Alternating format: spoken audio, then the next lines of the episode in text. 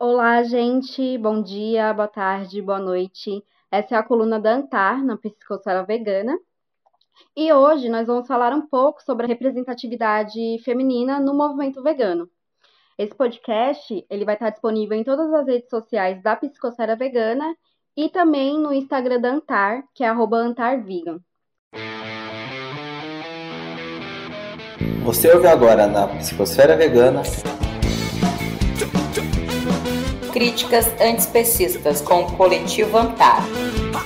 Poder Popular Antiespecista.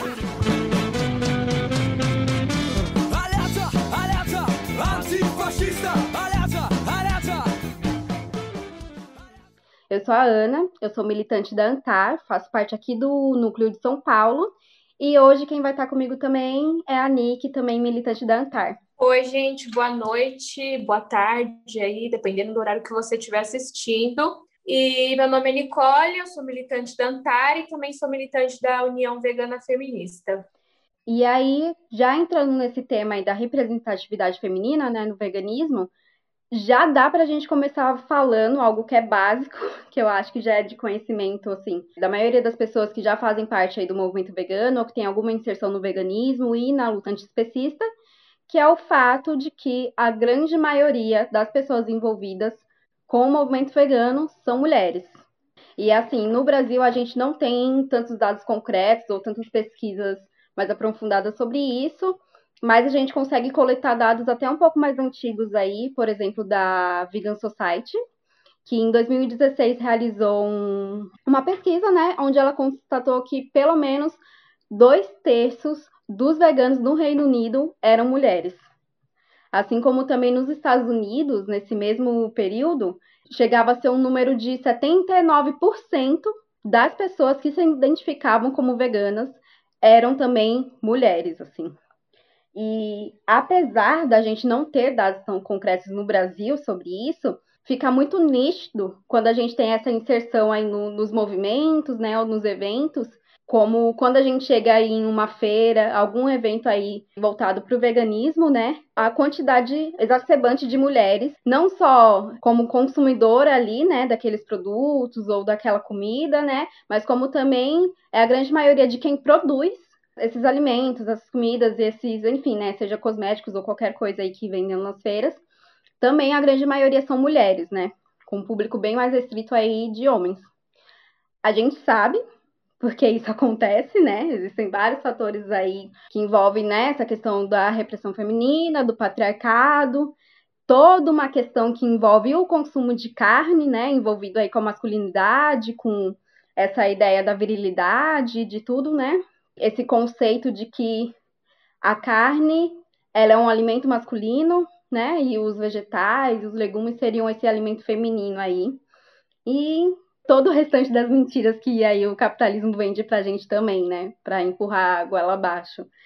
É, então, além disso, né, tem também o que a gente estava comentando, que na própria Antar, 70% do nosso público são as mulheres, e aí tem pessoas que acabam achando que isso não tem nenhuma explicação, mas na verdade tem, né? Muitas mulheres desconhecem, homens também, que já sufragistas já pautavam né, é, abstenção do consumo de carne e animais, justamente por representar essa dieta masculina, né? Que é essa dieta que se popularizou no, no Ocidente de consumo de carne exagerado, então as sufragistas já pautavam né, o vegetarianismo como uma forma de se opor à dieta patriarcal.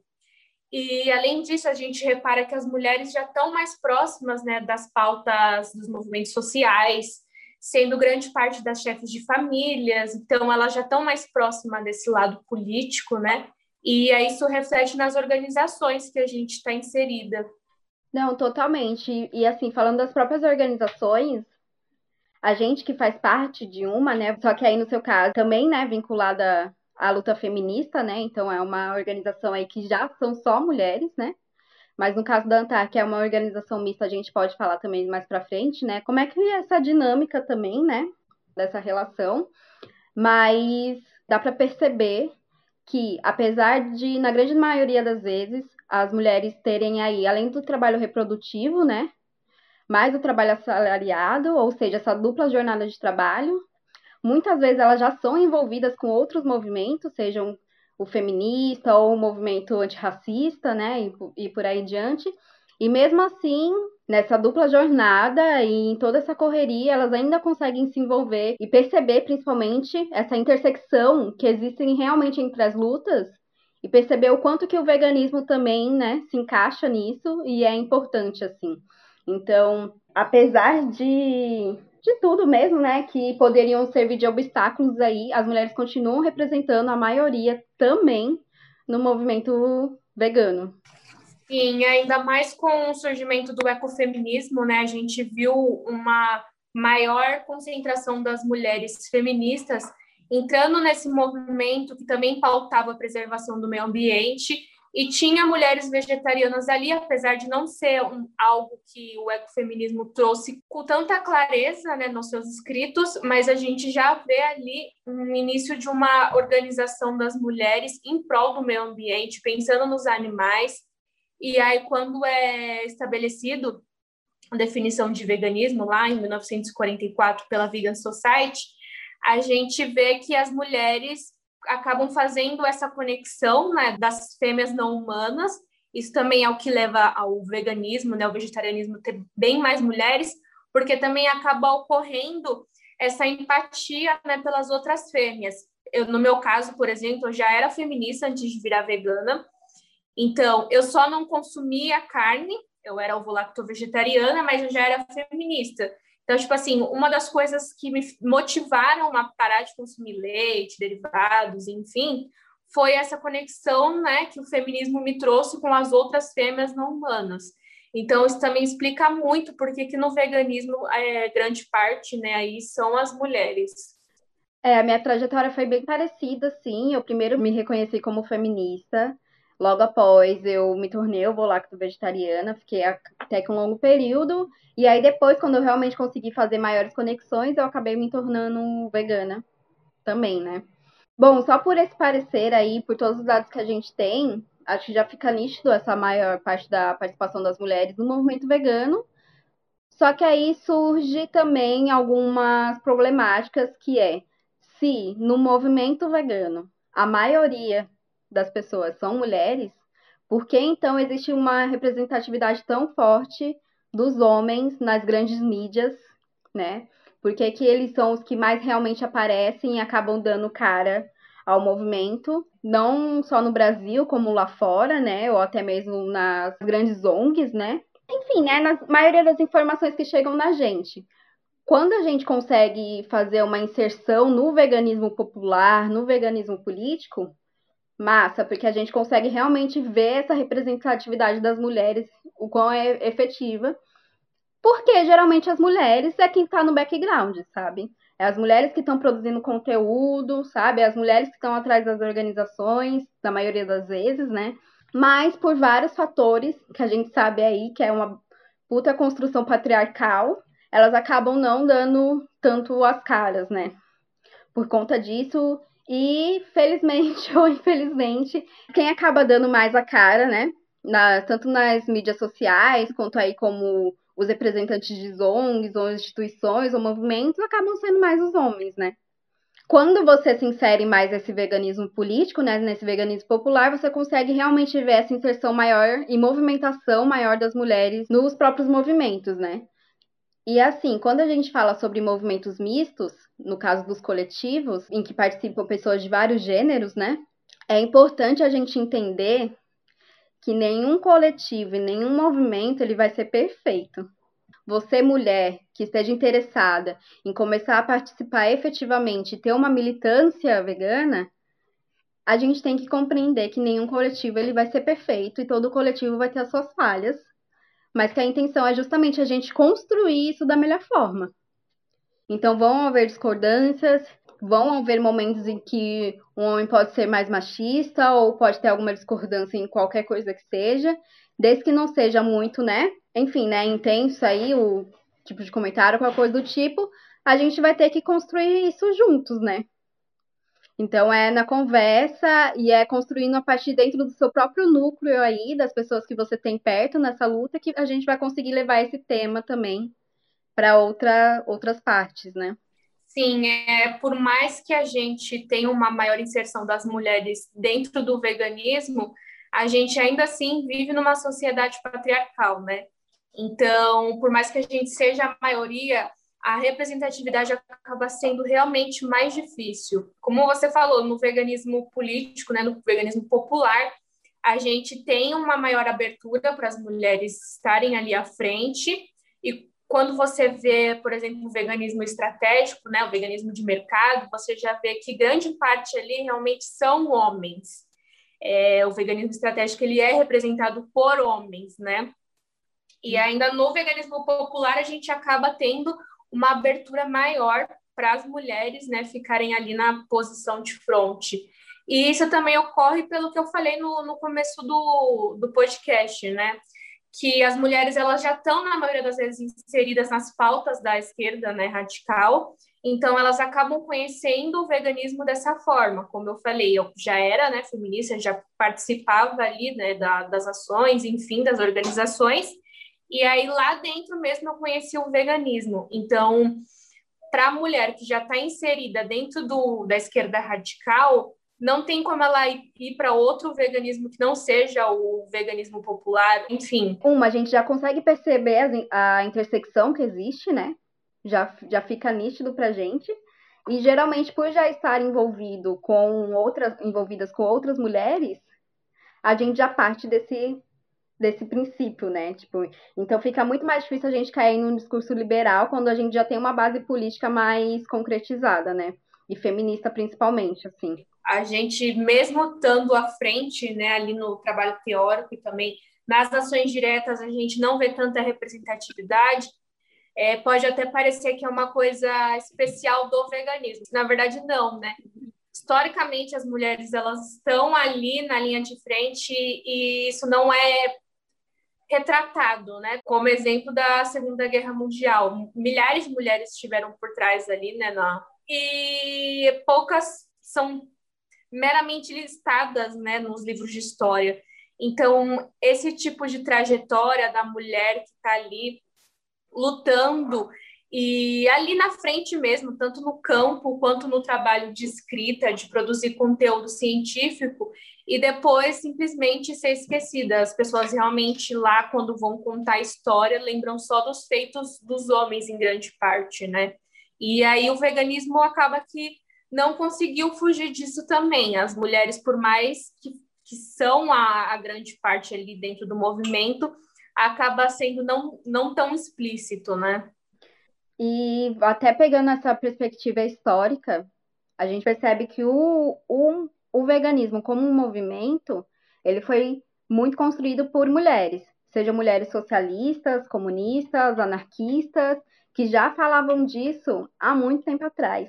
Só que quando a gente vai pegar é, a origem quase do veganismo, a gente vai lembrar lá daquela, daquela definição da Vegan Society, ou a gente vai falar do Peter Singer, em vez de falar dessas mulheres, assim, sabe? Você percebe nesses movimentos mais liberais que nunca é citado, por exemplo, uma base teórica importantíssima que é a Carol J. Adams, que é da política sexual da carne, né? Que é basicamente tipo, um dos, uma das principais referências que a gente tem aí das conexões, né, entre essa luta feminista e antiespecista, né, e tudo que se envolve, e ela é pouquíssimo citada quando a gente vai falar sobre essas instituições liberais, né? Nunca se mostra o, o contexto histórico em si, sempre é uma narrativa muito rasa e sempre é claramente o apagamento das mulheres. As mulheres elas só vão aparecer ali não para tomar uma frente mais incisiva, mas para passarem, sei lá, receitas, dicas de cosméticos ou qualquer coisa que, que envolvam essa visão mais superficial, né? Agora, já, já pegando todo esse contexto, assim, e relembrando que nesse movimento a maioria são mulheres, acho que é importante a gente falar sobre a representatividade mesmo que envolve e entender que isso que a gente tem às vezes de se tornar mais reclusa, seja não só no movimento vegano como em outros movimentos, parte muito de uma construção que a gente teve, que foi uma construção patriarcal que foi uma construção que nos ensinou a ficar mais escondidas, né? no, no background, na retaguarda aí de toda a situação, enquanto era, na maioria, nós mulheres que estávamos ali realmente produzindo e fazendo algo efetivamente, assim. Mas como eu citei agora há pouco, é, a gente tem que entender que qualquer coletivo que a gente vai entrar, principalmente os coletivos mistos, né, dentre vários gêneros, a gente não vai encontrar uma fórmula perfeita, mas a gente precisa construir isso. E eu sei que às vezes é muito difícil para nós dar, darmos as caras ou acreditarmos que a gente possua um conhecimento suficiente, né, para falar sobre os assuntos por toda essa construção que a gente teve, né, patriarcal. Mas é preciso entender que esse movimento é majoritariamente nosso, até pelas outras conexões, né, intersecções que tem. E assim, cara, vamos, vamos dar as caras, assim, vamos assumir mais né, essa, essa posição, até para que outras mulheres se sintam mais confortáveis e, e se tornarem militantes também, né? E, e fazerem parte disso de uma maneira mais efetiva, para além de só continuar, talvez, nesse. Enfim, né, nessa mudança individual aí. É meio que um convite, né, para que outras mulheres se tornem veganas pelo simples fato de que a indústria da carne, do leite, dos laticínios, ela depende das mulheres, né? Então, nós, como feministas, a gente já resgatando isso e pensando de que uma indústria toda ela é carregada nas costas pelas fêmeas, isso já é algo muito forte para a gente considerar e querer trazer outras mulheres e mostrar as conexões que o veganismo e o feminismo têm aí, né, a nos trazer e construiu conjuntamente, né, fazendo com que cada vez mais mulheres considerem o veganismo, mas para que também sejam representadas, se sintam representadas. E é isso. Eu já vi inúmeros casos, e não é raro, das mulheres que às vezes desejam deixar de consumir carne por N motivos, mas por ter que cozinhar para outras pessoas da família, geralmente homens, o marido, o filho que comem carne, deixam de seguir esse objetivo. E às vezes também por conta do veganismo liberal, ser o que realmente aparece nas mídias e ser vendido como algo caro, elitista, né? Ou, ou então ser uma dieta fitness, elas acabam não se vendo tão representadas, né? Como você falou. Já quando a gente pega e traz por uma perspectiva mais popular, a gente vê, tipo, claramente, assim, tipo, como os inúmeros benefícios, até mesmo enfim, cotidianos que isso podem trazer, tipo, para ela mesma, sendo uma mãe de família, né, ou tendo qualquer posição aí, não necessariamente já dentro de um movimento feminista ou qualquer outro, né? O próprio veganismo liberal, ele tenta mostrar que não existe, né, uma perspectiva ali que faça a gente ligar é, a luta das mulheres com a luta dos animais. Então, quando a gente resgata esse veganismo popular, essa história mesmo das sufragistas que já deixavam de consumir a carne, é quando a gente consegue é, mostrar que pode sim existir uma representatividade onde todas as mulheres da classe trabalhadora em si, né, as mulheres trabalhadoras se sintam representadas. Não, e fora que esse próprio conceito de, assim, sendo as mulheres tendo essa, essa função, né, que é nos obrigada da, do trabalho de reprodução, né, e dessa, dessa manutenção aí da sociedade, dos proletariados, com alimentação, cuidados e tudo que envolve, a partir do momento que você consegue ter um controle maior do que você vai comer, do que você sabe que você vai pôr no seu prato, seja tipo pela saúde e mais força que você vai conquistar, você consegue muito mais organizar seu tempo, entendeu? Para que essas coisas aconteçam. E, tipo, muitas mulheres acabam também se tornando veganas porque percebem que é uma coisa até mais fácil e que às vezes, tipo, possibilita que elas tenham até mais tempo e uma tomada de consciência maior para se envolver efetivamente em outras lutas e em outras militâncias, assim, né? Isso tem alguns exemplos históricos. Teve até uma é, não vou chamar de comum, mas foi um agrupamento que rolou em Paris, assim, de anarquistas, né? E que acabou se tornando uma comuna vegana, porque eles perceberam que realmente, como eles tinham ali um ambiente para se plantar e aquele alimento para recolher, a carne deixou de ser tão importante e eles perceberam que realmente sobrava muito mais tempo quando eles tinham já o alimento disponível ali, já fazendo a partir desse alimento, que sobrava muito mais tempo para as outras coisas e para você realmente construir uma luta mais efetiva, assim, né? Principalmente das mulheres, que historicamente até hoje são as principais responsáveis pela, pela produção de alimento, né? E a comida aí não só nos lares, mas também em vários movimentos aí de ocupações ou tudo que envolve essa luta também, né? Não só produzindo né, os alimentos, como também preparando. Então, Sim. as mulheres passam muito tempo na cozinha preparando, e no caso das vegetarianas, muitas vezes, como você disse, preparando carne, né? Para seus esposos comerem. Então, às vezes, acaba nem sendo uma, uma escolha né, da pessoa, e sim algo que foi ali imposto. Então, por exemplo, o marido acha que ele precisa ali do consumo da carne, e quem vai cozinhar vai ser a mulher. E isso a gente já não é algo novo, né? As pessoas pensam que, que essa conexão é algo novo, recente, mas não os vegetais eles sempre foram associados a algo frágil, né? Enquanto a, a, carne ele sempre ficou como algo viril, algo do masculino. E aí acaba que mesmo se a mulher não consome, né, a, a carne, ela fica ali responsável por preparar ela, ou como você disse, também tem a, a parte da mulher produzir mesmo o, o alimento, o plantio. Então, o machismo acaba entrando em todas essas questões, desde o plantio né, até o cozimento, o preparo do, do alimento ali de origem animal. E o próprio planejamento, né? Porque além de, enfim, cultivar e preparar, você tem que pensar em toda a alimentação, em todos os nutrientes que vão envolver a alimentação da sua família ou das pessoas às quais você é responsável, né? Efetivamente por esse cuidado. E tudo isso envolve tempo, cara. E até partindo aqui já talvez para uma conclusão, eu quero deixar uma reflexão aí, principalmente para os homens que estão nos escutando, que de alguma forma apoiam a luta das mulheres, né?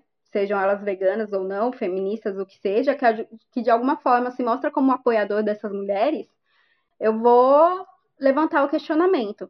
Quais ações efetivamente você está fazendo para que essas mulheres tenham a possibilidade de estarem na luta. Entendeu? Porque não adianta você só apoiar e não fazer algo efetivamente. Você tá abrindo espaço para essas mulheres falarem? Entendeu? É, na hora de uma ação direta, você abre espaço para que essas mulheres estejam à frente do movimento e levantem suas vozes?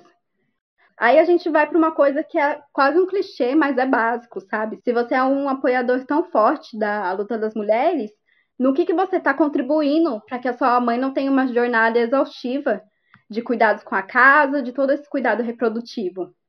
Porque é muito fácil, cara, é esse discurso de, tipo, apoiador da luta feminista, porque as mulheres também têm que estar conosco, têm que estar à frente, mas você não abre nenhuma possibilidade para que isso aconteça de maneira efetiva, sabe? Então é muito bonito esse discurso, mas assim, essa visão, tipo, poxa, no momento que a revolução chegar, quem que vai ficar responsável por esses cuidados?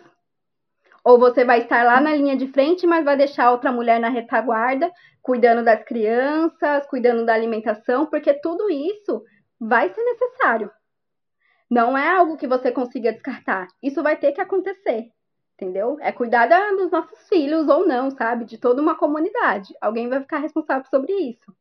E até meio que um fetiche masculino, assim, dos homens mais à esquerda e politizados, né? Dessa ideia de, tipo, vamos à luta, mas não pensa quem que vai ficar responsável por esses cuidados, né? Então vamos aí uma, abrir uma reflexão maior, vamos dar aí mais espaço para que essas mulheres falem, né? Mais incentivo, porque sim, é necessário. Existe uma construção patriarcal que, que mantém né, essas mulheres, na maioria das vezes, caladas, ou tímidas, ou sem confiança. Então, se você é um apoiador, faça tipo, algo realmente efetivo quanto a isso. E você, mulher que tem vontade de ir na militância, dê as caras, sabe? E assim, nenhum movimento vai ser perfeito, você vai entrar, vai haver conversas, vão haver discussões, mas você tá ali para construir aquilo junto também. E é aquilo para ensinar e para aprender também, tá ligado? Ninguém nasce pronto, a gente tá em constante aprendizado, lendo e indo atrás, porque a gente sabe que isso é necessário. Mas isso em nenhum momento coloca a gente numa posição de menor, em comparação a outras pessoas e principalmente a outros homens, né? Sim, perfeito, Ana. Isso também traz um questionamento que os próprios homens podem fazer. É, eu sou a favor, né? Os homens são a favor da representatividade, mas o que, que eles fazem, né, para ocorrer essa representatividade? Então é isso, né? Acho que a gente pode encerrar assim. Acho que sim. Vou deixar só uma indicação rapidinha aqui. Leiam a Política Sexual da Carne, da Carol J. Adams, e também leiam Silvia Federici, porque é muito importante para a gente entender todo esse trabalho reprodutivo aí da mulher. Muito obrigada a todo mundo que escutou e muito obrigada, Psicosfera Vegana, por esse espaço aqui mais uma vez para a gente dançar. Valeu, Sim, gente. A gente agradece muito e, por fim, venham conhecer a União Vegana Feminista. Uhul! Você acabou de ouvir no Psicosfera Vegana. Críticas antiespecistas com o coletivo Antar. Poder Popular Antiespecista.